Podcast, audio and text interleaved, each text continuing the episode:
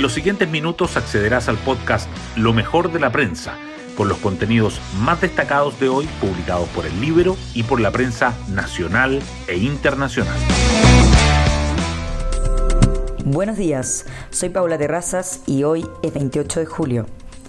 Ayer se dio a conocer la encuesta de caracterización socioeconómica, que mostró que la pobreza bajó a un 6,5%.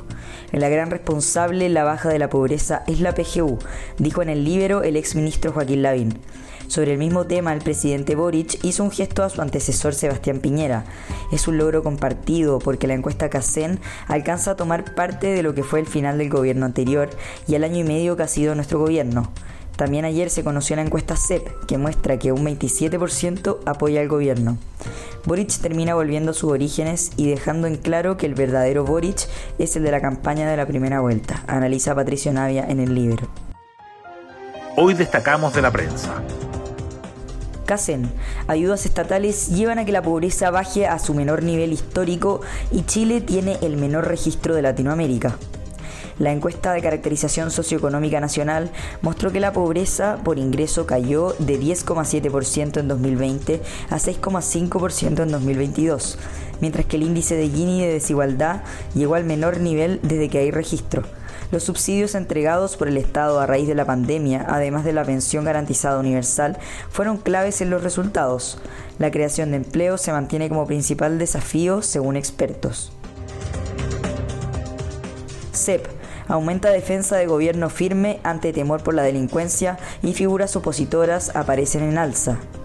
El sondeo del Centro de Estudios Públicos reveló que 72% piensa que el orden público y la seguridad ciudadana son lo que da valor a la democracia y 66% cree que el país necesita un gobierno firme.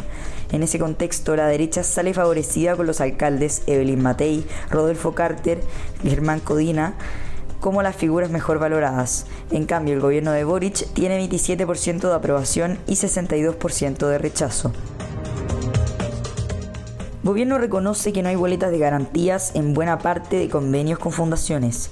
El ministro de Justicia, Luis Cordero, dijo que las transferencias antes se realizaban a municipios y cuando el modelo se amplió se siguió usando la misma fórmula por inercia. El Ministerio de Vivienda admitió que solo en tres regiones se exigen boletas de garantía. Por otra parte, el Tribunal de Antofagasta congeló cuenta de democracia viva tras solicitud del Consejo de Defensa del Estado. Consejo Constitucional. Derecha e izquierda abren diálogo para negociar enmiendas. Los delegados de izquierda propusieron crear mesa con representantes de los ocho partidos que tienen presencia en el órgano constituyente, además del consejero indígena. La derecha analizará la idea y responderá en los próximos días. En tanto, la encuesta CEP confirma la desafección ciudadana con el nuevo proceso. 49% no está interesado y 37% lo evalúa mal. En la portada del libro destacamos Joaquín Lavín por dichos de Boric sobre el capitalismo. Justamente es este modelo el que ha hecho que la pobreza baje.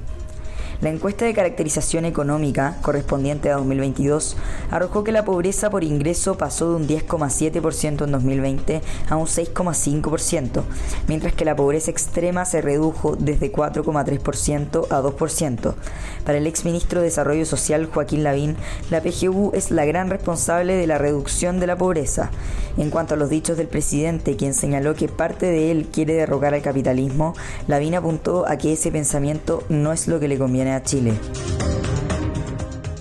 Pacto fiscal. CPC propone acuerdo por el crecimiento económico y reitera negativa a alza de impuestos. El gremio entregó a Hacienda su propuesta junto con un análisis que advierte que costos para las empresas han subido casi 4% del PIB por las últimas reformas, 40 horas, royalty, salario mínimo, y se duplicaría con más impuestos. Farmacias populares. Fiscalía suma nuevos delitos en investigación contra Daniel Jadwe. El Ministerio Público decretó la reserva del expediente hasta por seis meses más, luego de que el levantamiento de cargos decretado por la Contraloría en contra del alcalde de Recoleta obligara al equipo liderado por Giovanni Herrera a realizar nuevas pesquisas. Carlos Ruiz, ideólogo del Frente Amplio, fue formalizado por violencia intrafamiliar. La fiscalía sostiene que guardias municipales encontraron inconsciente a la pareja de Ruiz que quedó con prohibición de acercarse a la víctima. Condenamos totalmente cualquier acto de violencia, dijo la ministra de la Mujer. Nicolás Yarri se baja de los Juegos Panamericanos Santiago 2023. Siento mucho haberme visto forzado a tomar esta decisión, pero el calendario de la ATP es muy exigente y ahora estoy obligado a jugar cierto número de torneos top, declaró el tenista chileno mejor posicionado en el ranking mundial. Y así llegamos al fin de este podcast donde revisamos lo mejor de la prensa. Que tengan un excelente día.